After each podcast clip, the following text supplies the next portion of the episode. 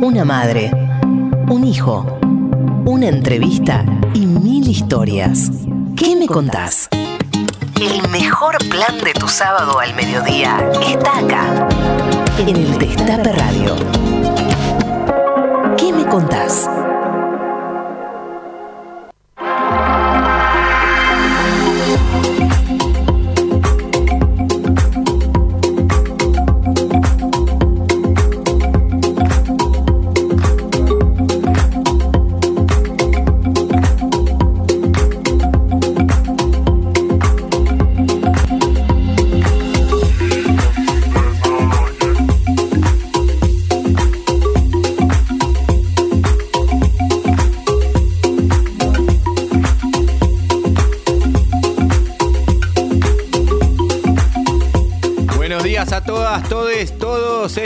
¿Qué me contás? Aquí estamos a las 12.04 en la ciudad de Buenos Aires. Un día nublado que sale el sol, que viene la lluvia, que se va. Son las 12 hasta la 1 y media. Estamos acá. Mi nombre es Charlie Pisoni. Aquí a mi lado, Tati Recanatini. Hola Charlie, ¿cómo estás? No está, Tati está. ¿Qué tal, Lalo? ¿Cómo le va? Muy bien, qué gusto saludarlo. Casi lo pierdo. Vamos a contarle a los oyentes en un incidente gastronómico, casi lo perdemos a nuestro conductor estrella, pero bueno, acá se repuso. Bueno, Charlie, la- a Tati la tenemos eh, gira viaje. mágica y misteriosa, como Jirafa, siempre. de jirafa. Es la Está- reina del turismo, es está una cosa en- increíble. En, una, Hay en un after. Lamens, anote. Está en un after, eh, ahora no, no puede salir. eh, En Ibiza. está en. España, está en España porque fue a, a visitar a su hijo que cumple 70. Eh, eso delata la edad de Tati. Fíjense, está festejando los 74 tiene 70 de Tati. su hijo. Eh, y estuvo también participando de actos del 24 de marzo en España, ¿eh? Sí, Este, también estuvo sí, participando. Hubo, hubo actos este, en varios lugares del mundo, en México también, sí que hubo en Francia. Bueno, ahí por ahí, oyentes que tenemos en otros lares del mundo nos pueden contar si hubo alguna actividad en la embajada o si se juntaron con compañeros y compañeras por allá. Que no sea la embajada de Estados Unidos, ¿no? No creo. Porque ahí estuvieron Justo ahí creo. brindando. que- Sí, sí, sí. Escúchame, eh, yo estuve en el escenario, ¿viste? ¿Dónde estuvo usted? En el- Yo lo vi. Estuve en el escenario. Y usted pasó por al lado mío y ni me saludó, gustaría estoy muy un poquito. Después me va a se vio, contar, ¿eh? después vamos a charlar Porque tranquilo. la marcha, por dónde se entraban, Mucha la- gente. Las columnas más numerosas, también saber, ¿no? Este, y, y qué decía, ¿no? La gente cuando se leía el discurso. Te voy a contar todo eso después, ¿eh? Pero Eh, por favor, lo, lo anoto. Bueno, eh, Anótalo. eh, hemos eh, participado ayer, este, obviamente, en, en la marcha y la verdad que había mucha gente, cosa que es saludable. Sí. Y Sony. Sí. Ayer recordábamos este, con mi compañera las épocas en las que éramos Poquito. 500 mil, póngale. No, un poco más, un Un poco poco, más. pero no Era- muchísimo, pero mucho no más, mucho más que eso. Eh, hoy tenemos invitado. Sí, señor, un gran invitado. ¿Qué invitado nos visitará hoy? Y es una persona que tiene su vida ligada a los medios y particularmente a la radio de ya hace muchísimos años. La gráfica, la, bueno, ha, ha hecho de todo, vamos a ser sinceros. Ha hecho de todo. Gran periodista, gran Y al rock comunicador. también, ¿eh? Al rock. Al rock, muchos años dedicados al rock. No vamos a decir quién es, vamos a guardar la sorpresa para que los oyentes nos llamen y participen. ¿Cómo no estar acá hoy? ¿Cómo no estar acá? claro, acá estar estamos. ¿Dónde vas a estar? Bueno, ustedes que están del otro lado, participen. Sí, señor. Eh, participan contestando a la consigna del día y comunicándose con nosotros eh, al Instagram, al Facebook y al Twitter, que es arroba que me contás, y al WhatsApp del Destape 11 25 80 93 60. ¿Quiere Ahí que se lo repita? Sí. 11 25 80 93 60. Y se puede ganar cosas fantásticas, maravillosas y extraordinarias. A ver. Por ejemplo, dos libros. Sí. Para que no digan Qué que acá, bueno. acá no lee nadie. No, que acá ¿Qué me regalamos alpargatas. Claro, No, alpargatas acá libros. y libros. Eso. Las dos cosas. Libro de Evo en la mira, de la queridísima Estela Caloni. Y mi nombre eh, es de guerra, no recuerdo ahora el autor. Claudio Sieger. Claudio Sieger. Esos dos libros, un bolsón de frutas y verduras agroecológicas de los compañeros y compañeras de ECAS, empresa cooperativa de alimento soberano. Y dos entradas. Hoy Sí. tenemos. eh, ¿Le gusta milonguear? Pisoni? Sí, me encanta. Le recontra recomiendo el Garufa Tango Fest. Epa. Este sábado, positiva. 25, domingo, 26 de marzo, la gran milonga de las eh, orquestas de Buenos Aires, Garufa Tango Fest. Sí. Más de 100 artistas, músicos, bailarines, DJ, profesores. ¿Dónde? Porque no me pregunto dónde. Sí. Plataforma Nave, Avenida Belisario Roldán, 4415, atrás del planetario, Eso. acá cerquita. O sea, dos entradas para Garufa Tango Jefe. Sí, señor. Dos libros. Un diario yo trabajé en, en el diario Mendoza, en Mendoza, en el diario Clarín muchos años, Sí. en Página 12 durante 14 o 15 años, en el diario Miradas al Sur mientras existió. Es decir, tengo una larguísima trayectoria también en los diarios y trabajé en agencias de noticias, en la, en la Agencia de Noticias Argentinas durante mucho tiempo. Hoy hago un podcast para Telam, digamos, sé lo que es el periodismo gráfico en su dimensión. Eso es como un matrimonio burgués. Trabajar en un medio de comunicación es como tener un, un buen matrimonio, que te mira todo el mundo bien, qué bien que te va, pero estás completamente aburrido de ese matrimonio burgués. Eh, entonces, para mí, la radio tiene lo que no tienen en general los otros medios, que es eh, un sistema de lealtades internos. Me parece que el que escucha radio, escucha. Es fan de la radio. escucha. Hay otra gente que oye, que es muy diferente, ¿no? Me parece que nosotros hablamos de- del que escucha la radio. En Chile dicen el escuchante o el audiente, eh, eso que se llama la audiencia, que a mí me parece extraordinario como fenómeno, ¿no? Pero porque por otra parte, allá lejos y en el tiempo de niño, cuando todo tardaba un montón, pero un montón, yo vivía conectado a la radio. O sea, si me preguntan a mí, me recuerdo de niño poniendo al despertador a las 5.50 y dormido con una espica chiquitita marrón. ¿Y qué escuchabas, Carlos? Eh, todo, pero escuchaba, por ejemplo, por radio escuché la llegada del hombre a la luna en 1969, una transmisión que duró horas y horas y, Y horas. después cuando y viste la imagen, ¿te habías imaginado algo parecido? Fue o- en simultáneo porque fue la primera transmisión televisiva Ah, en vivo claro, y en directo verdad. de la historia de la humanidad. Sí. Pero mientras la televisión estaba en el- la casa de mis abuelos, mis padres no tenían televisión en casa. Adjuraban de la televisión, tenían una conducta al respecto. Yo me crié con libros, no con televisión, con historietas, calle y fútbol, no con la máquina de, de, entontecer, de entontecer personas que considero que es la tele hoy más que nunca. Eh, y entonces estábamos todo el día con la radio y cuando quisimos ver las imágenes, cuando finalmente se produjo el alunizaje y un tipo dijo, después de haber escuchado a Sinatra cantar sobre la nave, Drive Me to the Moon, eh, un pequeño gran paso para un hombre, un gran paso para un, un pequeño, gran paso para un hombre, un, un salto para la humanidad. Ahí fuimos corriendo hasta la casa de mi abuela que quedaba a 30 metros para ver por televisión las imágenes. Pero para mí era la radio. Yo ponía la radio a las 5.50 de la mañana para escuchar una pelea en Filipinas entre Ben Villaflor, que era el campeón mundial, y un sanjuanino que se llamaba Echegaray. Escuché las 84 horas de Nürburgring enteras por radio, casi sin dormir. El Mundial 66, por ejemplo, partido famoso de Argentina contra Inglaterra, a Mendoza llegaba con una conexión desde eh, el estadio inglés donde se jugaba a Buenos Aires que saltaba a Mendoza, entonces vos se escuchaba eh, atacar Mindone. Pelotazo para más. Artime. ¿Qué pasó? ¿Qué pasó? ¿Qué pasó? Y no sabías qué pasaba, pero eso tenía a su vez una magia.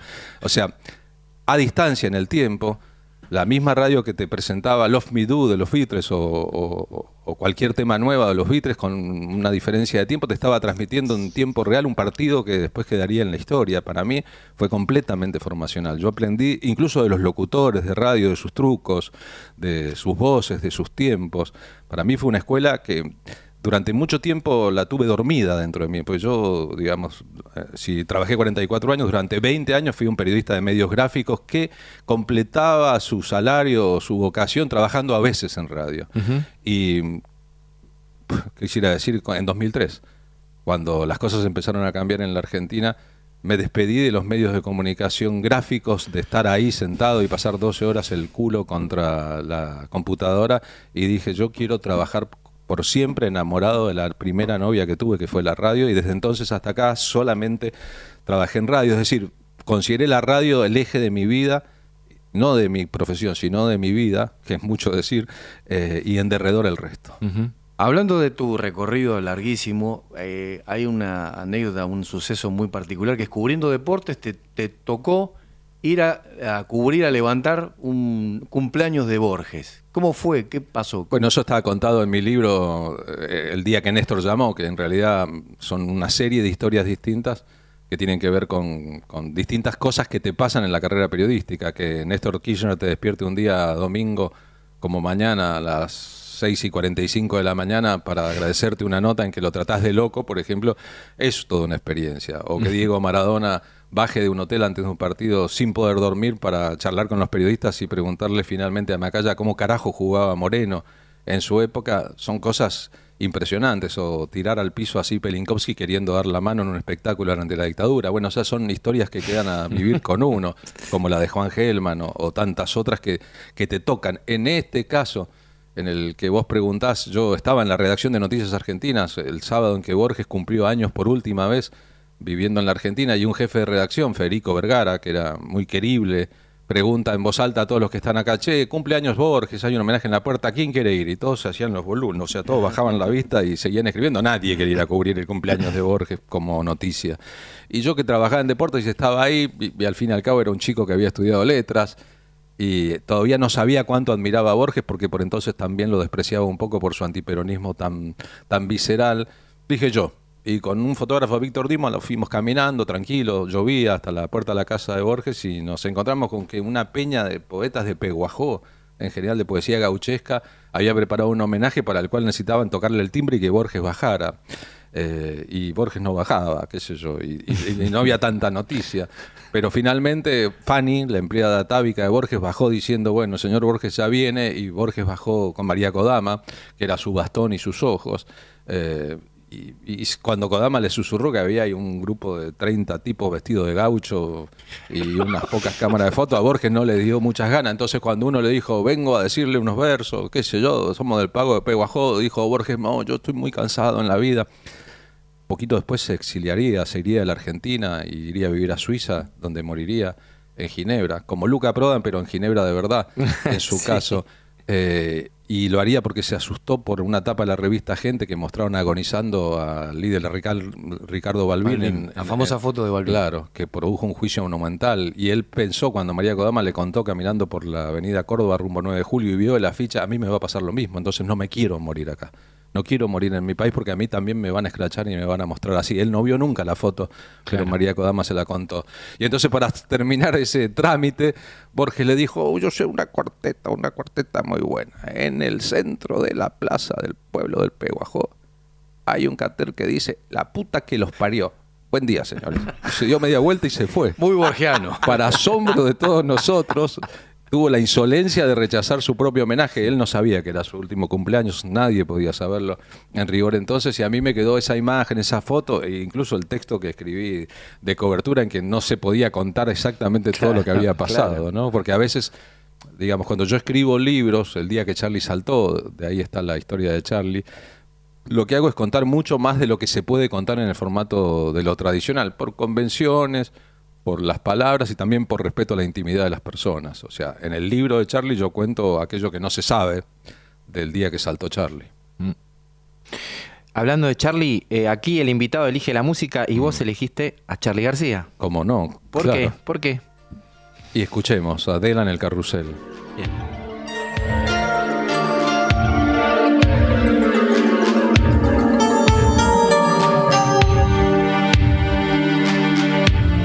Si querés te explico, A ver. pero a veces hay que escuchar, ¿no? Esto es una obra maestra de la música popular del planeta Tierra.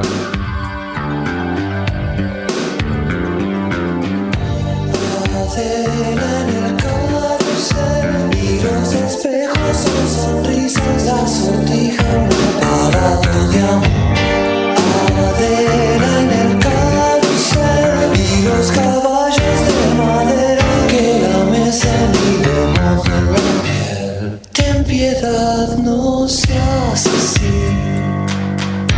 No le des patadas a los locos.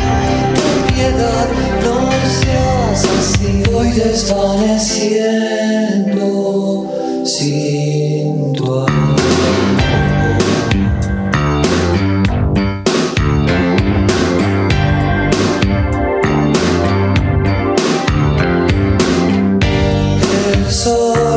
empieza y en los jardines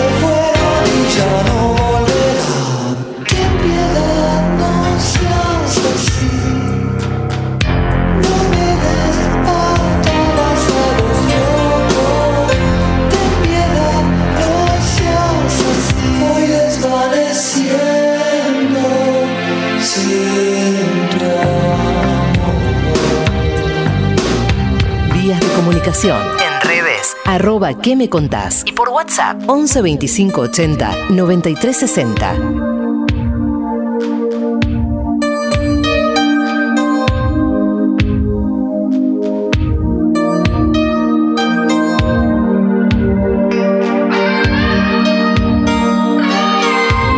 Todos los sábados al mediodía, una pregunta recorre el éter. ¿Qué me contás?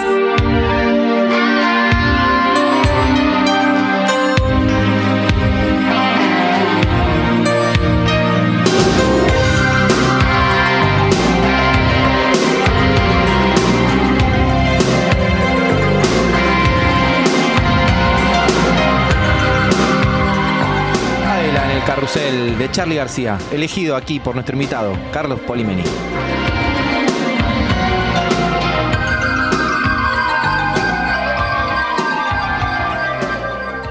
Un pañuelo como bandera y Santos en remera. ¿Qué me contás? Tati Almeida, Charlie Pisoni y vos. Sí, vos. ¿Qué me contás?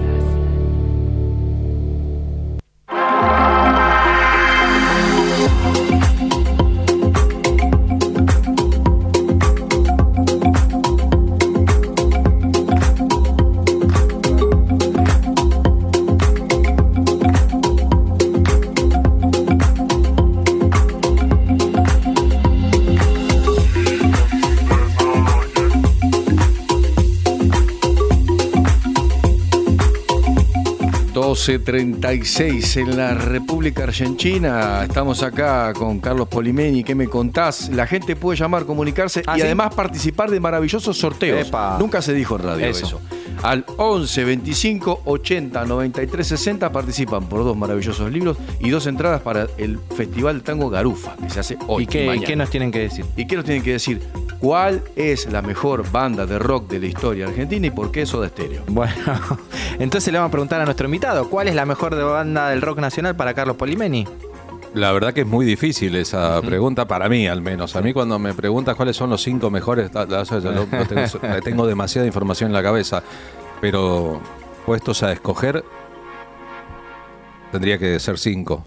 Sumo, perdón, Bien, Sumo, bien. Cerú Girán, Manal, Tres, Box Day, cuatro, Pescado Rabioso. listo. Pero me estoy quedando... Delata una edad, ¿eh? ¿Eh? Delata una edad. No, un gusto en todo caso. M- Más que una edad, un gusto. Me parece que al respecto no hay edades. Y, y- y algunas de esas bandas, Pescado Rabioso, por ejemplo, fundaron lo que yo creo que es el sonido del rock en la Argentina. Eh, eh, digamos, me parece que en el rock argentino hay una edad de la inocencia, en que la influencia británica es muy fuerte. Y los, los músicos, los gatos, Almendra, eh, incluso Box Day, etcétera, están Papo Blues, eh, Manal, están formados de, de tanto escuchar música anglosajona en general. Eh, apenas hay algunos esbozos de la relación con las músicas locales, las del Río de la Plata, el tango y el folclore, están, pero son poquitas. Y en los 70, cuando todo se radicaliza en la sociedad argentina, cuando aparece la lucha armada en la sociedad argentina, pero como un subproducto de lo que pasaba en el mundo, el asesinato del Che, el Mayo de París, la primavera de Praga, en toda América Latina empiezan a levantarse en armas contra dictaduras militares jóvenes. Y eh, la distancia entre los que empuñaban las armas y los que tocaban la guitarra eléctrica era así de chiquitita. Y entonces hay un proceso de radicalización en el sonido del rock argentino, en Aquelarre, en Polifemo, en Pescado Rabioso, un poquito más adelante en Crucis, en la máquina de hacer pájaros, que, que adquiere una estatura propia. Hay un rock argentino latinoamericano con otra temática y muy vinculado a lo que estaba pasando en la película, en la, en la película de la política. Eh, por darte un ejemplo, el primer disco de Pescado Rabioso tiene un texto de Luis Alberto Spinetta. El disco se llama Desatormentándonos, en que dice: La cabeza de los torturadores rodará bajo nuestro carro. Nosotros desatormentándonos para siempre. Y resulta que Spinetta estaba con Emilio del Guercio, pobre, cómo se extravió Emilio después, en un grupo mm, de militancia surgido en Bellas Artes que se llamaba Jaén, en que también Jaén. estaban Galimberti y Chacho Álvarez. Claro, y suele decirse que además los echaron, por ahí hay gente que lo desmiente, porque plantearon ahí en el grupo que después se radicalizaría en parte. En parte se iría a parar a la columna norte de Montoneros, Sí. eh, que si estábamos todos a favor de hacer una revolución había que permitirse fumar porro, Eh, sí. y los militantes más rígidos, más, más vinculados a la formación católica, los echaron. Claro. Pe- Tal, tal vez sea cierto o no, pero tal vez grafica la cercanía que había entre cierta música de rock y el movimiento político. De hecho, en el Argentino Junior hubo una celebración del triunfo de Cámpora en que tocaron todas las bandas de la época, desde Sui Generis a Lito Nevia, pasando, eh, busquen el afiche y lo van a encontrar fácilmente. Y eso lo habría organizado el vivo de Billy Bond y otros que siempre maridaron bien con las épocas a, través de la estructura del negocio. El primer eh, sello musical de rock en Argentina se Mandioca. Mandioca. Eh, no le pidan peras a Mandioca, pero lo de peras era por Perón. Eh, y en lugar de mandioca iba a llamarse pera por Perón y después le pusieron mandioca para que no fuera tan obvio y, y resulta que mandioca era un alimento de los pueblos originarios. El que no socialice y politice la mirada sobre el rock en Argentina te está contando una historia eh, como nos cuentan tantas otras historias que no tiene que ver con, con la verdad y con la época, sino con otros intereses que buscan despolitizarlo todo. Vamos a una banda que mencionaste, nos vamos a Sumo, nos vamos a Luca Prodan, escribiste Luca, un ciego guiando a los ciegos. Sí. Eh, contale al que, al quien no conoce a Luca Prodan, ¿quién era? Y Luca Prodan era un hijo de una aristocracia italiana. Su padre era un anticuario que tenía un negocio de, de antigüedades chinas en Shanghái. Su madre, Cecilia Polo, que era perteneciente a un clan de batalladores de Escocia, que fue criado en el mismo colegio del príncipe Carlos de Inglaterra al norte de Escocia, en Gordonstown. Los que vieron The Crown, la serie, habrán visto los episodios en que el príncipe Carlos es educado en la rigidez germánica, porque era un colegio fundado por eh, exiliados de- del nazismo en Inglaterra. Y sabrá que Luca era un compañero y que Luca decía que lo cagó a trompadas en un baño al príncipe Carlos porque lo gastaba con que él era italiano junto a un amigo argentino, los despreciaban los ingleses o los británicos a los extranjeros, en medio de las internas entre Escocia, Irlanda eh, e Inglaterra, y que un día se escapó del Gordonstown, de esa formación rígida, un colegio que debe valer 10 mil dólares al, al mes hoy, eh, y se fue a vivir a Londres en pleno estallido del punk e hizo una vida eh, de punky, de músico y de adicto muy importante. Terminó con una sobredosis de heroína de la que se salvó milagrosamente, estuvo siete días en coma. Y su amigo de origen argentino y de apellido británico, Timmy McKern, eh, que era la única referencia de afecto que a él le quedaba cuando se despertó, un día a través de una madre que lo fue a visitar a la casa de Londres, le mandó una foto suya en una sierra en Córdoba con su mujer, un hijo, unos perros, un paisaje de campo y Luca dijo, me tengo que ir ahí en ese país no existe heroína y ahí voy a hacer una vida de campo que me va a salvar. Y a eso vino Luca, vendió, sin que su padre lo supiera, el departamento que le había comprado a él y a su hermano Andrea en Londres. Se vino, vino para hacer básicamente un intento de negocios ganaderos, comprar y vender vacas. Bueno, no era lo suyo eso. Eh, reemplazó la heroína por la ginebra. Eh, no consideraba que la marihuana fuera una droga, así que consumía montones de eso. Eh, y como una especie de terapia, y por todo lo que había mamado en el Londres de los 70, viendo a Bob Marley o a Pink Floyd o a The Clash, o bueno, a ese panorama, esa escena, que es el- la misma escena que vio Caetano Veloso, exiliado de la dictadura brasileña, vino y fundó una banda con la gente que tenía en derredor, no con músicos profesionales. Eh, Timmy McKer, que tenía una casa en Córdoba, tenía un primo que vivía en Hurlingham y entonces él llegó a Hurlingham, como decía, a Hurlingham y había unos pibes que venían a ver a ese loco de pelo largo, Luca no estaba rapado todavía, que entró con un- dos ácidos en el bolsillo sin saber que acá había una dictadura militar pasando por la aduana de Seiza y las historias que contaban. Yo lo vi a Rotten en los Pistols y es un pelotudo. No, sé, Pink Floyd se fueron al carajo, hacen una música que nadie entiende.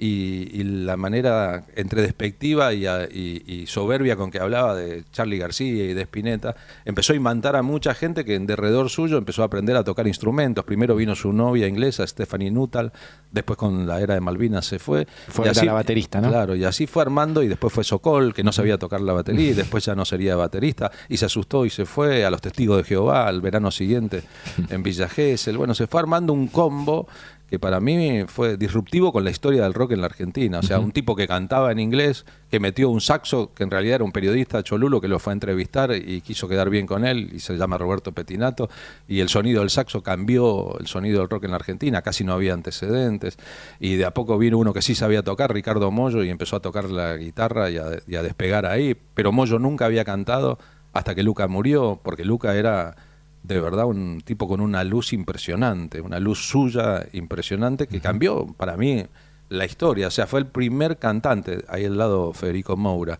de la historia del rock en la Argentina que no tocaba ningún instrumento, que asumía estar frente a un micrófono y hacer una performance y te dejaba con la boca abierta. Y además, en un país tan anglosajón en el gusto rockero y tan inspirado por la, por la lógica de los ingleses y estadounidenses, que él fuera in- como un inglés, aunque era italiano, que pronunciara perfectamente y que supiera un montón y trajera el reggae como novedad, bueno, me, me parece que lo convirtió eh, a contrapelo de la época, ¿no? Y, y- y para disgusto del resto de las estrellas de rock en, en una estrella eh, importante, en un músico importante. Está la obra después, ¿no?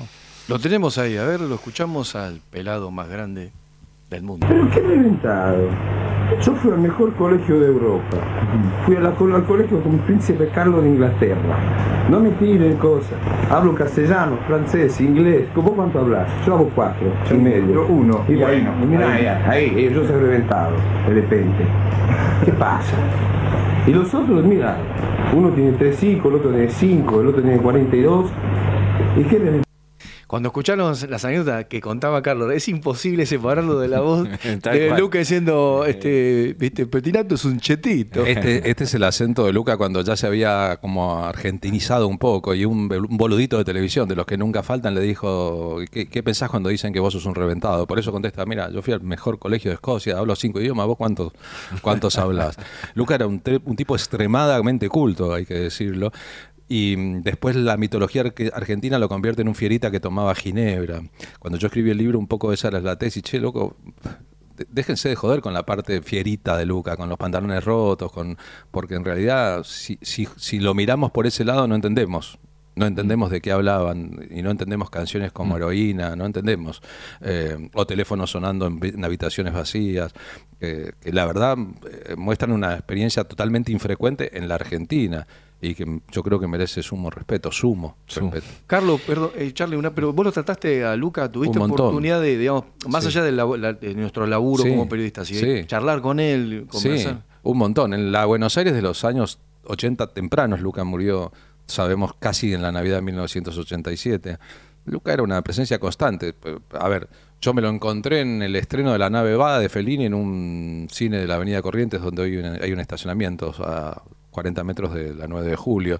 Y supe que estaba Luca porque en la película hay un truco en la nave va en que un músico toca copas con alcohol adentro haciendo eh, una melodía y alguien detrás mío cantaba eh, esa melodía y cuando me doy vuelta veo la pelada de Lucas. Yo estaba solo un jueves en el cine, Lucas estaba solo atrás, nos fuimos después a tomar un café y él me decía, vengo a ver a, a Fellini porque extraño el acento romano, romano, decía. Romano. Eh, porque acá todos los acentos italianos son del sur, son de Calabria y Nápoles y yo soy romano.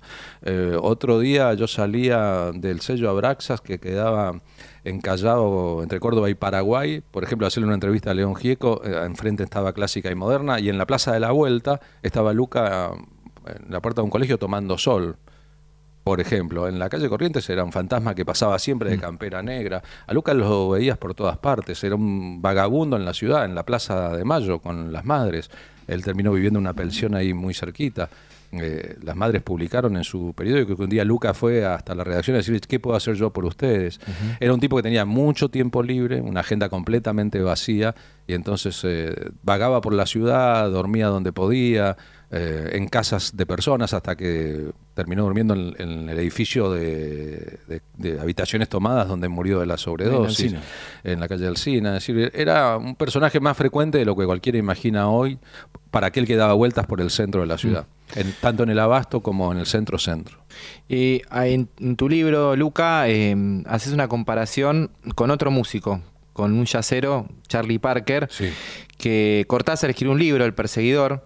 Yo leí los dos libros, el tuyo y el de Cortázar, y mm, contás algo de, de- de Luca que tiene en común con Charlie Parker.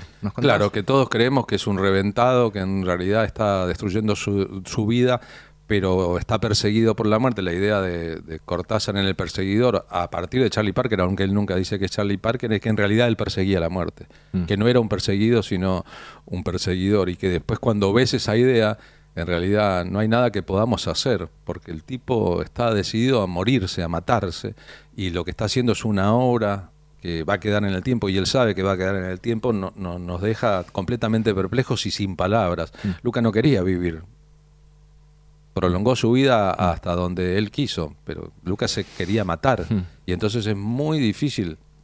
De hecho, todo su entorno no solo no habló nunca más, sino que niega prácticamente todo, Sí. convivir con eso. E- y convivir con la carga de, de- de culpa que te queda eh, cuando alguien tóxicamente o de la manera que fuere eh, elim- se elimina a sí mismo del mundo. ¿no? Y hay algo que contás muy interesante, eh, que es que decís que estaba un tiempo adelantado de las, de las demás personas, que, que él es un adelantado, Charlie Parker lo mismo, ¿no? Eran adelantados a lo que iba a venir. Esto Y ya lo toqué me- mañana, Me parece, eh, nosotros vivimos en la política argentina a una persona que estuvo adelantada. ¿no? que fue Néstor Kirchner. Yo siempre lo comparo, eh, esa comparación que vos haces entre Luca y Charlie Parker con lo que fue Néstor Kirchner para nosotros. Se adelantó. Cuando él anuló las leyes, cuando él nos dio la ESMA al pueblo argentino, no había una sociedad masivamente que, que quería, eh, no, la ESMA, no, no. Él se adelantó a un mundo que vino después. ¿Qué pensás? Sí, Carlos? claro, pienso eso. La frase de Charlie Parker es, esto lo estoy tocando mañana. Mm. Cuando le dicen, ¿qué estás tocando? Y él dice, pasado heroína, esto lo estoy tocando mañana. A mí siempre me pareció que Luca estaba haciendo cosas que mucho tiempo después serían del todo entendidas.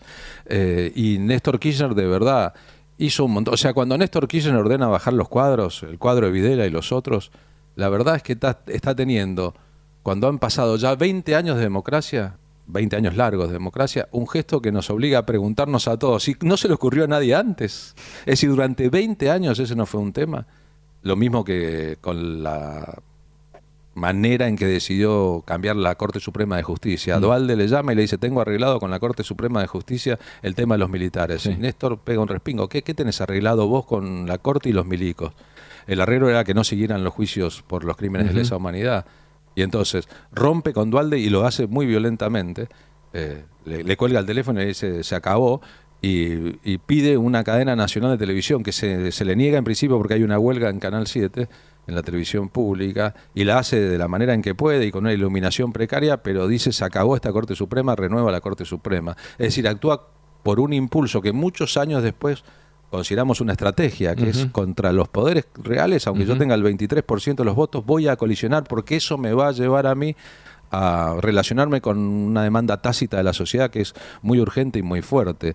Viste que cuando Néstor asume, su primera actitud es viajar con Daniel Firmus a Entre Ríos, Ríos, donde había un paro de docentes a solucionarlo. Es decir, no mañana, no pasado, no otro día, ya. Y entonces está haciendo una agenda que se anticipa muchísimo, o sea, que comprende donde hay una necesidad y un derecho y, y lo va a ejecutar. Es decir, no va... Hoy tenemos un presidente que habla, que dice, Avisa. que avisa y que después recula y retrocede. Es decir, hablar es muy fácil.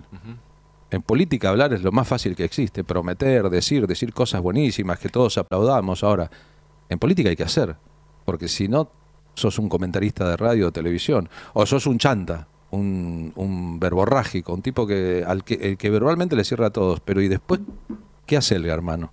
Y Néstor fue exactamente al revés. Néstor era un tipo que casi no leía libros y tenía la contabilidad argentina anotada en un cuaderno Gloria. Decía, o- llamaba por teléfono, hoy cuánto tenemos de reserva en un cuaderno Gloria y anotaba con una virome ahí. O sea, el ministro de Economía era el presidente de la Nación. sí. Los demás eran delegados suyos. Y él administraba la economía como si fuera su propia casa. Y me parece que en, esos gestos que no eran de autoridad, sino de seguridad y, de entender al servicio de quién se está, eh, construyó una épica enorme. Yo creo que hay un parecido entre todos los tipos que, eh, independientemente de lo que digan y sin mirarse mucho al espejo y- y sin escuchar sus notas grabadas de vuelta para ver cómo conjugaron los verbos, hacen, hacen y son capaces de corregir sobre la marcha. A mí, a mí me parece que, por ejemplo, el seleccionado argentino de fútbol, celebraciones, Scaloni, etcétera, etcétera. Cuando empezó el Mundial eran titulares en el equipo argentino dos jugadores inamovibles, Paredes y Lautaro Martínez. Paredes, el 5 y el 9. Dos partidos después jugaban Enzo Fernández Sí. y Julián Sí, sí. Álvarez. Y eso no pasa mucho. Es corregir el error sobre la marcha y exponerse y exponer. Eh, y sin embargo lo hacen. Y, y el resultado, mirá qué positivo que fue. Y, y cómo nos cambió la cabeza a todos los que gustamos del fútbol. Mirá lo que vieron estos tipos en el banco técnico. No son uno, son cuatro. Ahí. Digo, para los que creen que no se puede variar una estrategia sobre la marcha, en política estoy hablando ahora. Para los que se conforman con la resolución que tomaron y no van a variarla, eh, me parece que Cristina Fernández de Kirchner, de eso estoy hablando. Fíjate en Scaloni. Vamos a una tanda y seguimos charlando con Carlos Polimini acá en ¿Qué me contás? En Destape Radio. En Destape Radio. En Destape Radio. En Tigre refaccionamos las escuelas para que los chicos y chicas tengan un mejor inicio de clases. Con una inversión histórica en educación, renovamos sanitarios en 30 establecimientos y llevamos adelante trabajos de pintura y mantenimiento en 40 instituciones. También equipamos con nuevo mobiliario a escuelas y jardines de gestión estatal y realizamos más de 300 intervenciones vinculadas a filtraciones y problemas de gas y electricidad. Y estamos construyendo los nuevos edificios de la Escuela Primaria 23 de Don Y la Secundaria 47 de Benavides. En Tigre, más obras que nunca. Tigre es mi vida. Tigre, municipio. En Argentina creemos que educar es la respuesta. Por eso implementamos una hora más de clase en las escuelas primarias de todo el país. 38 días más de aprendizaje para construir una Argentina con más inclusión e igualdad. Sí, las escuelas ya tendrán para siempre una hora más de lengua y matemática. Conoce más en www.argentina.gov.ar barra una hora más. La educación, nuestra bandera. Ministerio de Educación, Argentina Presidencia. Última pregunta para nuestra familia finalista. ¿Cuál es el alimento que contiene la primera y la última letra del abecedario?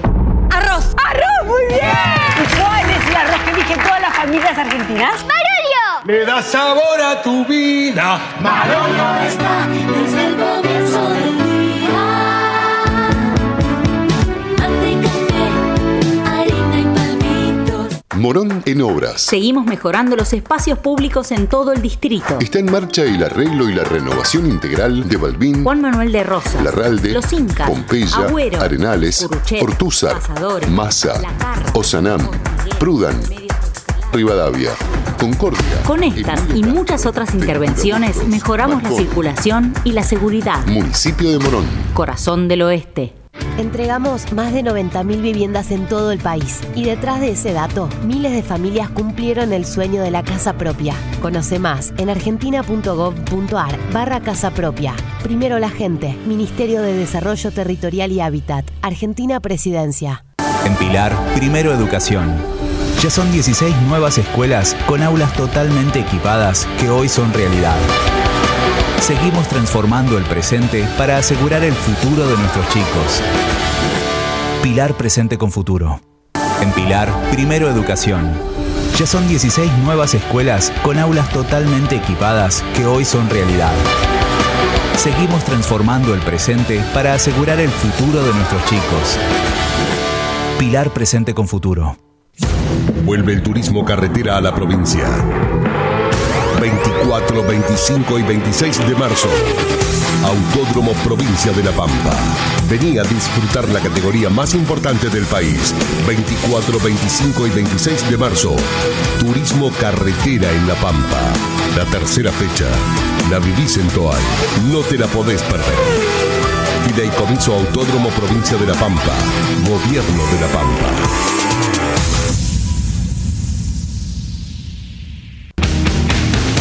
Refaccionamos las escuelas para que los chicos y chicas tengan un mejor inicio de clases. Con una inversión histórica en educación, renovamos sanitarios en 30 establecimientos y llevamos adelante trabajos de pintura y mantenimiento en 40 instituciones. También equipamos con nuevo mobiliario a escuelas y jardines de gestión estatal y realizamos más de 300 intervenciones vinculadas a filtraciones y problemas de gas y electricidad. Y estamos construyendo los nuevos edificios de la Escuela Primaria 23 de Don Torcuato y la Secundaria 47 de Benavides. En Tigre, más obras que nunca. Tigre es mi vida. Tigre, municipio. Estés donde estés. El Destape Radio. El Destape sin fin. Un pañuelo como bandera y Santos en remera. ¿Qué me contás? Tati Almeida, Charlie Pisoni y vos. Sí, vos. ¿Qué me contás?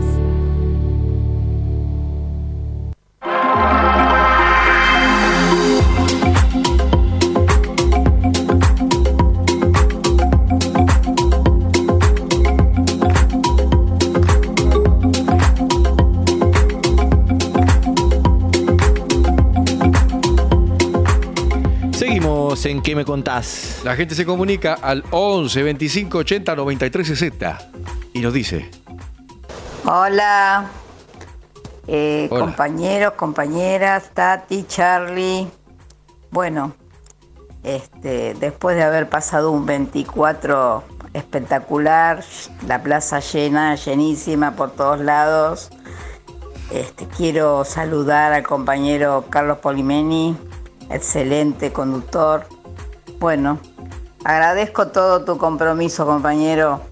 Te habla Silvia de Floresta. Gracias, gracias. Hola, mi nombre es Sergio, soy de Pompeya. Hola, Sergio. Eh, quería mandarle un saludo grande a Carlos Polimeni, que estoy escuchando la entrevista. Realmente es un libro abierto de tantas anécdotas y trabajos hechos. Y por la consigna de hoy, la- las mejores bandas eh, argentinas para mí. eh, no puedo elegir una sola, pero bueno, Soda Stereo, eh, Gustavo Cerati solista, un Dividido, suyo, Las. Pelotas, La gente sabe. eh, Sumo. hay cientos de bandas espectaculares, cada una con su estilo particular. Bueno, les mando un saludo grande. Saludos. La mejor banda de rock nacional fue, es y será Virus, Alejandro de Caballito. Hola, para mí la mejor banda de rock es Soda Stereo. Soy Guadalupe de Caballito. Sabe Guadalupe de música.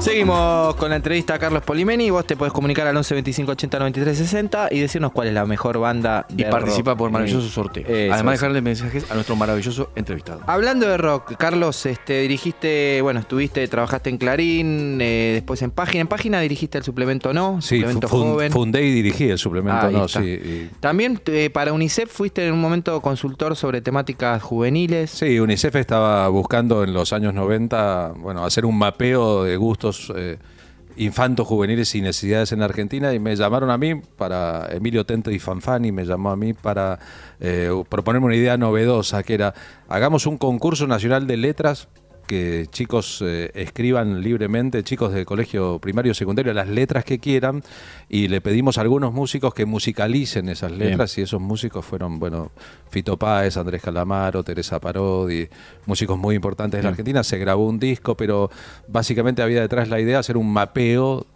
y después Fito Páez terminó haciendo un Vélez completo a beneficio Mm. de UNICEF, donando toda la recaudación de cuáles eran las necesidades, los gustos y, y las pertenencias de la juventud argentina de entonces en pleno menemismo. ¿no? Bueno, te quiero preguntar de lo, de lo que, con esa expertise que tenés sobre, sobre el movimiento juvenil, ¿cómo ves a la juventud en la actualidad? Mira, ayer en la Plaza de Mayo, por ejemplo, era bastante notable, fue bastante notable. Pasa también en las grandes movilizaciones, pero no teníamos una así desde el 2 por 1 me parece, ¿no? Por distintas cosas. ¿eh? Em, las capas sucesivas de la gente que sale a la calle, los que vivieron las dictaduras y las sufrieron, nuestras venerables abuelas, todas octogenarias o nonagenarias, abuelas y madres, digo, los hijos de esa generación, los nietos de esa generación y los bisnietos. Y tal vez sean los nietos los más movilizados, ¿no? O sea, en edad, los que hoy tienen entre 30 y 45 años, pongamos, digamos, no vivieron la dictadura, son los hijos de los que sí vivieron la dictadura y los nietos de los que sí vivieron la dictadura, están muy, muy movilizados. Eh, si lo juzgo por mis hijas mujeres, que tienen ahora 35 y 25, más o menos, ¿no? Déjame que saque bien la cuenta.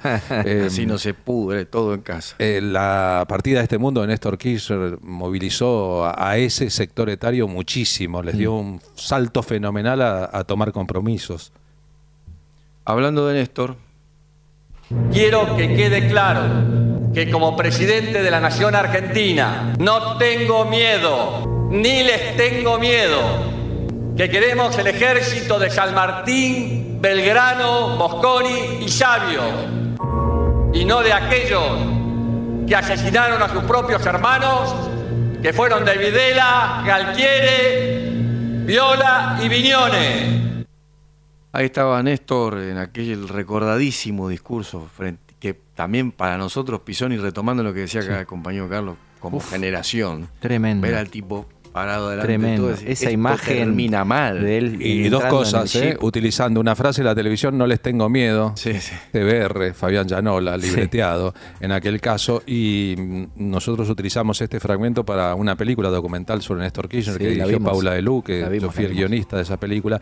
Cuando uno ve la escena completa, él entra con Nilda Garré como, como ministra de Defensa, hace un recorrido lento, y cuando él dice estas frases, hay un militar que rompe las filas y se va. Es un coronel que después será sancionado y cuya mujer empezará a dar la cara por él hasta terminar diciendo que justifican, no vale la pena ni nombrar a esa gentuza, el robo de bebés en la Argentina. Como para que nos demos cuenta de que hay otra Argentina que no es la que nosotros amamos, que sigue apegadas a la- Sí, apegada a las más horribles y peores cosas, que dice en voz alta cosas que en cualquier otro país civilizado del mundo, por eso hace falta una ley, eh, serían sancionadas con, con prisión, cárcel y arresto. ¿eh? Estamos con eso la ley de negacionismo. Carlos, vos en, el, en tu libro, El día que Néstor llamó y otras crónicas, contás un llamado que te hizo Néstor en un momento. ¿Cómo, ¿Qué te pasó cuando te suena el teléfono? Me suena el teléfono. Piensa que joda uno, digo, ¿no? Me suena el teléfono 7 menos cuarto de la mañana de un domingo. O sea, es un problema. Si Algo esas- malo pa- acaba de pasar. O un productor de radio despistado también puede ser eso. ¿no? Se cayó una nota y sí, te eso sí, se cayó, no acordó con vos, pero no, es un amigo que me dice, ¿estás despierto? Le digo, no, ni en broma, ¿qué pasó? Es un amigo que después me llamará otro día para contarme que Néstor había muerto. Es una fuente, alguien muy, muy, muy, muy cercano. Pero ese amigo me dice, ¿estás despierto ahora esa mañana? Le digo, ni en pedo, ¿no? ¿Qué pasó? ¿no? Y además cuando yo atiendo, y, eh, lo que atiendo es, tengo el teléfono abierto a esa hora es porque tengo cuatro hijos y, y- y puede pasar Claro. algo, siempre puede pasar algo al respecto. No, pero me dice, bueno, tomate un café que te van a llamar en cinco. ¿Quién me va a llamar? Y me cuelga, no sé. Y me llaman cinco minutos después, sí, señor Polimeni, sí, buen día, de Presidencia de la Nación, le paso con el presidente. Y yo escucho del otro lado un tipo que dice, vamos compañero, todavía, vamos carajo, adelante, hay que seguir así, continúe así, está muy bien todo lo que escribió, bueno, acá el presidente lo saluda, así, uf, me corta. Tres minutos de una arenga así, sin palabras de mi parte, y yo digo, ¿qué carajo pasó? Y después recuerdo que es domingo, que sale el diario Miradas al Sur, y que yo el miércoles anterior, o sea, cuatro días antes, había entregado una nota que había salido publicada ese día. Yo todavía no había leído la nota ni ido a comprar el diario, pero Néstor sí, a las 7 menos 5 de la mañana. en esa nota yo sostenía, era 2007, Claro, ¿qué que el decía? tipo estaba loco, porque pudiendo ser reelecto presidente de la nación y teniendo una aceptación del 50% de la sociedad, había decidido que fuera Cristina la candidata a presidenta. Y mm, que entonces estaba completa y remodam- redomadamente loco, pero la nota era un elogio a la locura. Yo decía, las madres también eran llamadas las locas de Plaza de Mayo. También estaba loco Galileo cuando se peleaba con la iglesia que sostenía ¿no? que todo giraba alrededor de la Tierra y él descubrió que el Sol era el astro central y nosotros giramos alrededor del Sol. También a Cristóbal Colón cuando decía, che, el mundo puede ser redondo, le decían loco. Conclusión, los locos cambiaron el mundo. Los cuerdos han hecho este mundo inmundo en que vivimos. Los locos cambian la historia. Eh, y, era una nota a favor, obviamente, y él la interpretó así. Eh, después averigüé. Después sí, llegué hasta el secretario de Néstor otra vez para decir, pero ¿y qué pasó? Y, y la verdad es que Néstor se levantaba los domingos cinco y media de la mañana, seis, no podía dormir más, se tomaba un café, miraba los diarios hacía un paneo por los diarios, se detenía en lo que le interesaba y empezaba a llamar a gente a esa hora. Empezaba a, a ejercer la presidencia de la Nación a esa hora. A veces, si no tenía nada que decir, llamaba por delivery a números que no conocía y decía, soy el presidente de la Nación, ¿usted qué opina? ¿Qué hay que hacer? Y escuchaba a ciudadanos azorados del otro lado, que en algunos casos creían que era Nito Artaza, que, que era un imitador, que era otro, pero era Néstor. Néstor era, era así. Eh, Néstor salía a dar vueltas por la ciudad de Buenos Aires en invierno en un auto fantasma sin que nadie supiera que iba él, sin custodia ni nada, para ver qué pasaba de verdad en la ciudad. Y a veces lloraba de impotencia, viendo a los pobres dormir eh, en las plazas.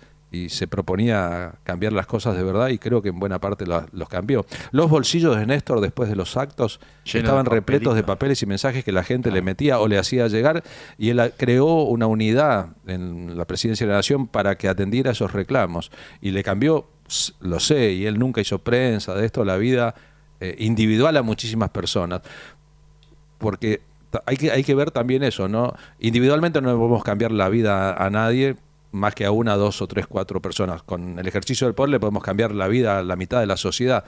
Pero no hay que declinar por el ejercicio del poder lo que uno puede hacer individualmente y Néstor creo que yo creo yo eso lo tenía claro, es decir, no hacía caridad ni beneficencia, hacía políticas de justicia, pero si podía ayudar a alguien también lo hacía. Sí, totalmente. Carlos, estamos en un año electoral. eh, ¿Qué expectativas tenés para, para las PASO, para agosto y para la general de octubre? ¿Habrá pasos en el frente de todos? No, no lo sabemos ahora, ¿no? Creo que como la mayoría de, de los que eh, votamos en las últimas elecciones, eh, yo quisiera que Cristina Fernández de Kirchner sea la candidata a presidenta de la Nación. Eh, y me parece que es la única carta ganadora que, que tiene este sector de la política. Eh, en los demás me parece que al respecto son satélites artificiales, es decir, giran en torno a- al Sol o a un planeta, ¿no? Eh, y me parece que la centralidad de Cristina como figura pública, yo esta semana tuve la suerte de ser invitado a, como público, ¿no? A presenciar la, la charla del foro de Puebla que sesionó en la Argentina, eh, en el marco de- de- del Foro Mundial de Derechos Humanos, ¿no? nuestro Mundial de Derechos Humanos, por decirlo de alguna manera. Y vi hablar a Rafael Correa, a Evo Morales, a Baltasar Garzón, a Ernesto Samper, a José Luis Rodríguez Zapatero, es decir, a personalidades muy descollantes de la vida política latinoamericana. Me hubiese gustado ver a Lula, pero Lula no estaba. Me hubiese gustado ver a AMLO, pero AMLO no estaba.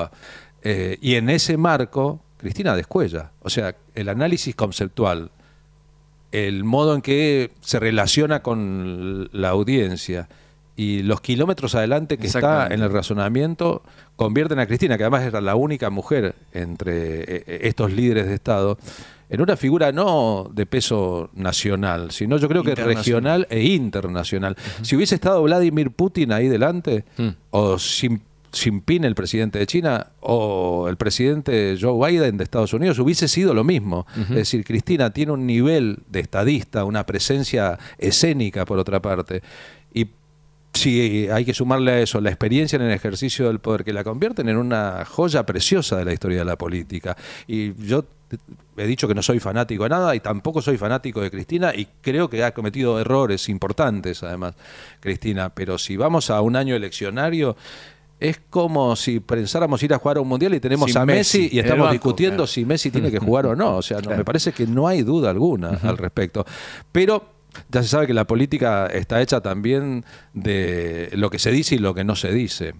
Eh, y entre lo que no se dice está que Cristina, como lo plantearon bien en el foro, me parece que es el hecho maldito del país burgués, como lo es Evo Morales para Bolivia o Rafa Correa para, Ecuador, porque lo que hicieron es eh, llevar adelante políticas de ampliación de derechos y, y lo que existe en el mundo es eh, una gran presión de Estados Unidos para que no se toquen los derechos de los poderosos, de los ricos, de las empresas. Y cuando esos derechos son tocados porque tienen que pagar más impuestos o llega alguien que dice, che, ganan mucha plata. De hecho, el kirchnerismo fue así. Nunca se eh, propuso expropiar las fábricas y entregarlas a los trabajadores, sino simplemente mediar en la relación, como lo hizo siempre el peronismo, entre el que gana mucha plata y el que está a su favor para que... eh, este no gane tanta plata y estos otros accedan un poquito más a los beneficios que da un Estado eh, de derecho. Me parece que es tan básica la cosa esa. No te lo perdonan. No le perdonaron a Lula eso. Lula estuvo cuatro años preso antes de ser de vuelta presidente. No te lo perdonan y te van a perseguir debajo de la cama si es posible. Entonces, de este lado hay que darse cuenta de que ese es el juego y no es ser funcionales a esos otros intereses que nunca se declaran como tales. Viste que cuando uno tiene envidia o celos jamás lo reconoce en público. Son cosas que no se dicen en público. Nada de esto se dice en público. En público el problema es este, la corrupción. En público los problemas son los modales. En público los problemas es la familia. En realidad nada de eso les importa, porque si se miraran en el espejo, olvídate. irían todos presos al respecto. Entonces nunca te van a decir eso. Es como cuando sos morocho y no te dejan entrar a una discoteca. Nunca te van a decir, che, ¿sabes qué pasa? Es que sos morocho. Te van a decir, no, ya no hay más lugar, no, esto es por eh, invitación, no, no, la ropa no está. La verdad es que sos morocho y no les gusta. Interesantísima la entrevista con Carlos Polimeni que ha llegado a su fin. Eh, este programa se llama ¿Qué me contás? La Así que- entrevista ha llegado a su fin. La yo no, ¿no? entrevista, no, vos no. Nosotros también. Terminamos los programas saltando por la ventana con el invitado. Eh, el programa se llama ¿Qué me contás? Así que te vamos a pedir, como pide Tati siempre, que nos cuentes una anécdota, algo que te haya pasado. ¿Qué me contás, Carlos Polimeni? Años 90, salgo, años 90, salgo de un supercop, de un supermercado un día a mitad de la mañana en San Telmo, en la esquina de Piedras y Chile, entro al bar que está ahí, eh, que en general estaba lleno de señores adultos de, en tercera o cuarta edad que venían de un geriátrico de mitad de cuadra donde dejaban salir a tomar un chinar, un café, un aperitivo, un grupo de gente que yo a veces veía, yo me pido un café y una media luna, y entra y, y se sienta ahí un señor vestido de traje muy elegante y digo Marcelo Mastroianni. Y lo miro dos veces, sí, y es No, Marcelo claro, Mastroianni. decía, pero no puede ser. No ¿Cómo- entiendo la situación. San Telmo? A mitad de cuadra ahí hay un museo de la indumentaria y María Luisa Sí. Bember estaba filmando. Hay una película que se llamaría, bueno, una, una película eh, rodada por otra parte casi toda en, en- en Uruguay, eh, que se llamaría De eso no se habla. Sí. La dueña del poder, que es la dueña del, de- del lugar de, de- de venta de cosas en el pueblo, la pulpería del pueblo es enana. Pero de eso no se habla. Creo yo que era una película sobre el menemismo y sus enanos. De eso no se hablaba. Nadie la veía enana, la veían hermosa. Y llega un extranjero que es Matroianni y se enamora de la chica y la chica se fuga con él. Esa es la lógica de la película, pero ver a Mastroianni en San Telmo en los años 90 sentarse a tomar un café, vestido además de época, era rarísimo, ¿no? Y en- entonces le hablo, le digo, Marcelo Mastroianni, sí, ¿qué, haces, ¿qué hace acá? ¿Qué sé yo? Lo estoy filmando una película a mitad de cuadra y, los parates son muy grandes, así que me vengo a tomar café, voy a estar tres, cuatro días acá. Y yo volví tres o cuatro veces ahí. Y estaba así y nadie le daba bola. O la gente no sabía que era Mastroianni. Hasta que un día el grupito de veteranos que estaba ahí, casi todos eran como españoles, los veteranos, o sea, no tenían mucha cultura italiana, se dan cuenta de que es Mastroianni. Todos recuerdan una publicidad que hacía él para chinar, que era la bebida que tomaban ellos. Y le piden a Mastroianni que, que, diga el texto de esa publicidad en italiano, que era muy famosa en la Argentina en los años 50. Y Mastroianni hace su numerito ahí. A mí me pareció tan hermoso eso de que er- era una estrella del cine mundial, moriría muy poco tiempo después. Soriano escribió una nota, Osvaldo Soriano, en página 11, después de encontrarse con él, muy conmovedora, porque estaban por filmar Mastroianni con Fellini, una novela a sus plantas rendida a un león de, de propio. Soriano, eso no, no- no- no ocurrió nunca. Así que me quedé con la imagen para siempre de un tipo que en cualquier lugar del mundo era súper famoso, pero en ese bar de San Telmo no lo junaba nadie. Y cuando lo junaron, le hicieron la repetir publicidad de Chinar. que Chinar, el vigo- da vigore, Pérez, Cuesto, qué sé yo, y el tipo hacía su numerito como si en realidad se tratara de nadie y no de un gigante de la historia del cine. Qué grande, Marcello Mastroianni. Nos vamos de esta interesantísima entrevista en esta mediodía de sábado con Carlos Polimeni. ¿Le gustó la entrevista? Me encantó, me quedaría. Ahora nos vamos al bar ese de Mastroianni y nos vamos y- con, con Poli. Yo soy vecino, además me queda cerca. A de tomar casa un chinar con Carlos Polimeni. Y vamos escuchando música, nos vamos escuchando Miles Davis. Otro tema elegido por Carlos. Time Sí, After claro. Time. Es la versión de un clásico de Cindy Lauper, ¿recuerdan? Claro, Time Time After After Time, que lo tomó y lo llevó para su terreno Miles Davis. Si quieren venir a tomar un chinar o lo que fuere, un cafecito en nuestro espectáculo Heroínas, en Perón, Perón Vivo, el- En el San Telmo. En San Telmo, en Bolívar 813, en el Sí, señor. subsuelo. Ahí hemos hecho espectáculos de homenaje a Evita y al Che el año pasado. Ahora hacemos uno que se llama Heroínas, cinco mujeres de la historia argentina. Bueno, están invitados. ¿Cuándo lo podemos ir a ver? El Polimini? domingo 9 de abril a las 18.30, por- a la hora del copetín. Bien. Pero Se espectacular. compran por WhatsApp, las entradas buscan y las muy compran. lindo lugar, muy lindo abajo la bodega donde hacen. Muy lindo lugar y, y de verdad nosotros hacemos un espectáculo de radio, café, concert con una pantalla gigantesca, música en vivo y la pasamos bomba básicamente con oyentes de radio, los que quieran ir a ver un programa de radio pero súper producido. Bueno, nosotros estamos ahí 9 de abril, entonces 18.30. 18.30, sí. Pero compren las entradas antes, ¿eh? Bueno. Perón, Perón. Hay que whatsappear y comprar. Muchas gracias, Carlos, por esta entrevista. Te agradecemos mucho. Este tema Time After Time significaría traducido una y otra vez. Yo vendría aquí una y otra vez. Le tomamos la palabra.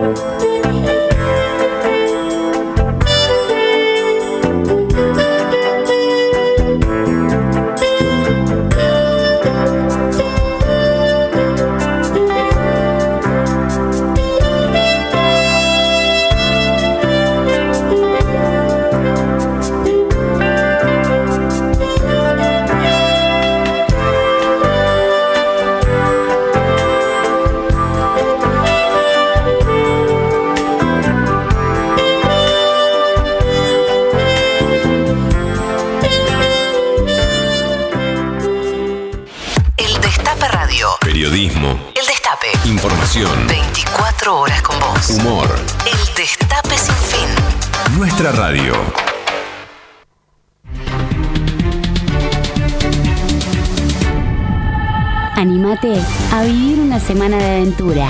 Experimenta nuestros sabores riojanos. Disfruta a pleno de la naturaleza. Viví Semana Santa en La Rioja.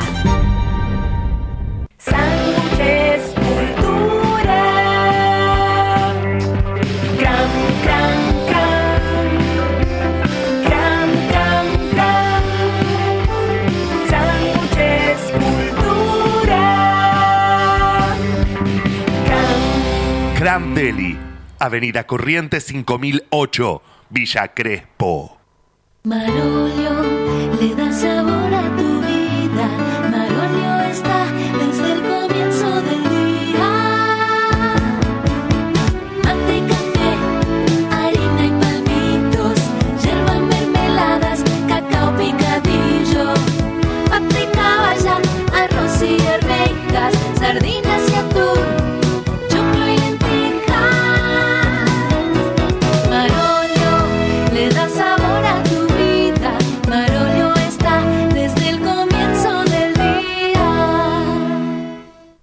Entregamos más de 90.000 viviendas en todo el país y detrás de ese dato, miles de familias cumplieron el sueño de la casa propia. Conoce más en argentina.gov.ar barra casa propia. Primero la gente, Ministerio de Desarrollo Territorial y Hábitat, Argentina Presidencia. Panorámico, gastronómico, folclórico, histórico y utópico. Córdoba siempre mágica. Córdoba siempre mágica. Verano fantástico. Agencia Córdoba Turismo, Gobierno de la Provincia de Córdoba. En Tigre refaccionamos las escuelas para que los chicos y chicas tengan un mejor inicio de clases. Con una inversión histórica en educación, renovamos sanitarios en 30 establecimientos y llevamos adelante trabajos de pintura y mantenimiento en 40 instituciones. También equipamos con nuevo mobiliario a escuelas y jardines de gestión estatal y realizamos más de 300 intervenciones vinculadas a filtraciones y problemas de gas y electricidad. Y estamos construyendo los nuevos edificios de la Escuela Primaria 23 de Don Torcuato y la secundaria 47 de Benavides. En Tigre, más obras que nunca. Tigre es mi vida. Tigre, municipio.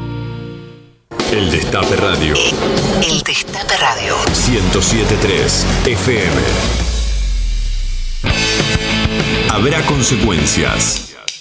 Lunes a viernes. De 17 a 19. Periodismo y rock and roll. Ariel Jalá, Natalie Rizzo, Mariano Beldi, Lucía Rodríguez Bosch, Julia Estrada, Ezequiel Fernández Murs y los humoristas del Destape. Habrá consecuencias. Por el Destape Radio.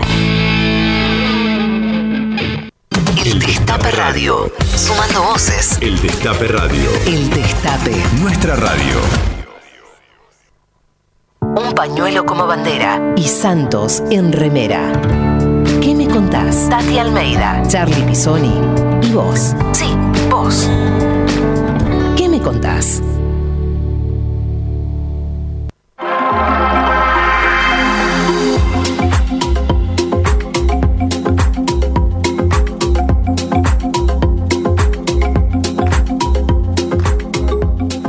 Tenemos mensaje, Pisoni. La gente se comunica, participa del sorteo. ¿A qué teléfono? Al 11 25 80 93 60 y se comunicaron y dijeron esto. Buenas tardes, ¿qué me contás? El destape, lo que no, no me los pierdo nunca. Los veo en YouTube y después los escucho en radio.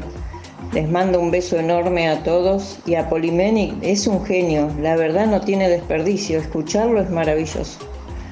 Bueno, que tengan un lindo fin de semana. Hola Charlie, excelente el programa de hoy. Bueno, genial lo de Polimeni, nos da respiro. Y me encantó que haya reconocido dentro de su top 5, llamémosle así, de bandas a Vox Day. Eh, mi voto es por Vox Day.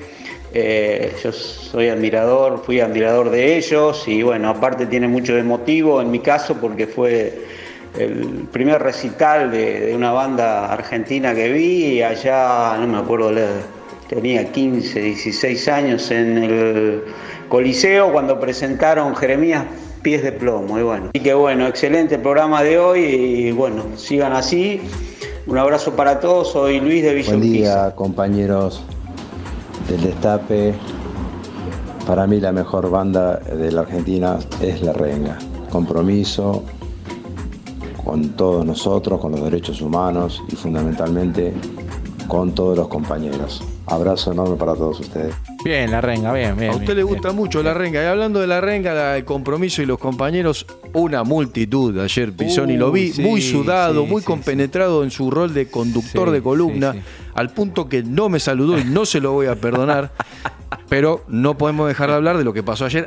Organización de Derechos Humanos y una multitud, porque la verdad que había un montón de gente, movimientos sociales, partidos políticos, sindicatos, etcétera, reventaron la Plaza de Mayo a 45, a 47 años, perdón, de el golpe de Estado. Y ahí lo vi a Pisoni. De hecho, creo que ahí tenemos sonido de, de A la ver. plaza. Ahí tenemos un testimonio de la plaza. A ver, discurso, Cholo, parte ¿qué del tenemos? discurso. Vamos a seguir cuidando esta democracia en la Argentina y Estela. en toda la patria grande Tocó siempre. Porque cuando lo hacemos estamos honrando la memoria de quienes lucharon por una patria libre, justa y solidaria. Porque cuando lo hacemos reclamamos que se terminen las prácticas y discursos de odio y negacionismo, como llamar curro a la lucha por la memoria, verdad y justicia. Porque salimos del silencio y no vamos a volver nunca más. Porque como pueblo nos hemos ganado el derecho de tener un poder judicial al que podamos llamar justicia y que no sea una sucursal de las corporaciones, funcionando como el brazo judicial de la persecución, porque queremos un pueblo feliz y para eso tiene que haber pan y trabajo. A 47 años del golpe genocida, construyamos una patria para el pueblo. Ahí estaba mi referenta, mi referenta Estela de Carlotto. Ah, se te va a armar un lío con la conductora No, de este tengo- programa. tengo vieja. tres Ah, Acá en el- las eh, acá en el tatuadas. tatuaje La gente no puede ver, A pero le describo. Tres Estela tatuada en el brazo izquierdo de Carlos Pisoni, con lo cual ahí es cierto lo que dice, doy fe como su escribano amigo, doy fe.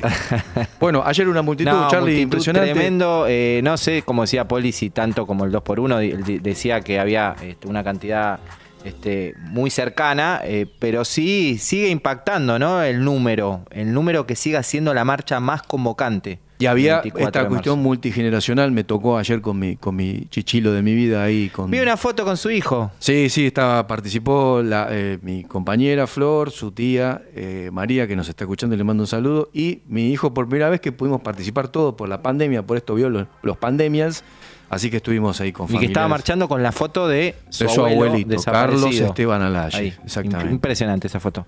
Bueno, nos estamos yendo. eh, hay, hay ganadores del sorteo. ¿Quién ganó? ¿Qué se ganó? Cu- eh, ¿Cuánto ganó? Las entradas de Garufa Tango Fest. Sí, señor, se la ganó Guadalupe de Caballito. Los libros de página 12. Orlando de Barrio Norte. El bolsón de verduras agroecológicas de ECAS. Alejandro de Caballito, me parece que hay un arreglo con Caballito. Todos por WhatsApp se comunicaron y se llevan los premios. Y para las entradas lo único que tiene que hacer es eh, comunicarse, por favor, ahí me olvidé yo decirlo, me lo decía la producción recién, el número de documento. Ah, Para- porque se acreditan en la puerta del festival. Bien, bien, bien. Bueno, acá ya está Carlos Unanowski. Una leyenda. ¿Cómo le va, Carlitos? Bien, bien. Qué bueno. Estoy. tam- también estuve en la marcha ayer y. Digo, también impresionado por eso, porque eh, yo estuve desde muy temprano, porque tuve que ir a trabajar, ya a las 9 estaba trabajando, eh, y entonces eh, a las 14 más o menos, cuando terminé todo el programa y toda esa cuestión, fui a encontrarme con algún amigo y con mis hijas, ¿no? Pero no entiendo lo de las marchas diferenciadas. no, la- no lo entiendo, realmente. Este, digo, ¿no se podría hacer, no sé, alguna, no se podría encontrar otra manera? Sucedió con el kirchnerismo. El kirchnerismo nos dividió a la izquierda trotskista y, y- a los que este, simpatizamos con, con el campo nacional y popular. Y después no hubo forma de, de poder este, lograr esa marcha unitaria. Porque eh, es todo el día, ¿no? Este, de la mañana hay una marcha y después eh, al mediodía y a la tarde hay otra, ¿no? Sí, pero digo, al- algún arreglo debe haber en el sentido de que a las 4 menos cuarto ayer anunciaron que se terminaba el acto de los partidos Sí, de izquierda, sí, digamos, de los sí, grupos de izquierda. Eh, o sea, me imagino que alguien arregló eso. Sí, sí, sí, sí, claro, ¿no? sí hay una negociación. Pisoni lo. Ese es nuestro hombre en las negociaciones, Carlitos, efectivamente. Este programón, porque ha sido un programón con Polimen y ahora se quedan con otro programón, no, no por los invitados que son bastante flojos los, invitados que vienen, sí. pero sí por este Carlos, que es una leyenda. Este programa ha llegado a su fin, Pisoni. Sí. ¿Quiere que le diga quién lo hicimos? A ver. Lo tenemos en la operación técnica a Gonzalo Gómez, alias El Cholo para nosotros.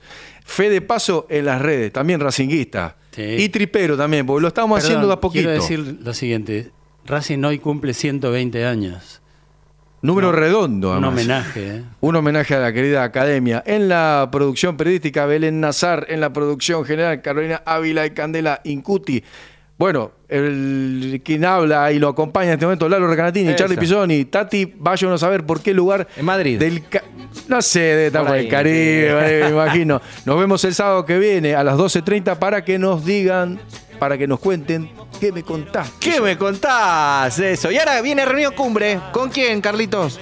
Con, bueno, primero en la, todo, el, todo el programa, ustedes dos. ¡Epa! Pobre, pobre Ulanowski. No, y No. eh, en la primera hora va a estar Mariana Ruti, que es una documentalista, Sí, una sí, cineasta. la conocemos. Y en el- la segunda hora va a estar Cristina Vanegas. ¡Epa! Tremendo programa, no se pueden programón. mover de ahí. Bueno, Eso. ahí nos vamos, Pisoni, Nos entregamos. cambiamos de silla Ustedes y- tampoco se pueden mover. Acá nos quedamos, clavados. tu carita tan alegre yo a ti te dije como tú no hay otro igual. Compañeros chiquemenga chiquemenga siempre fuimos compañeros. De alegrías y tristezas en la escuela y en el bar. Compañeros chiquemenga chiquemenga siempre fuimos compañeros. Chiquemenga chiquemenga de momentos tan felices que no puedo olvidar. Y si alguna vez nos enojamos, luego nos amigamos y todo se olvidó.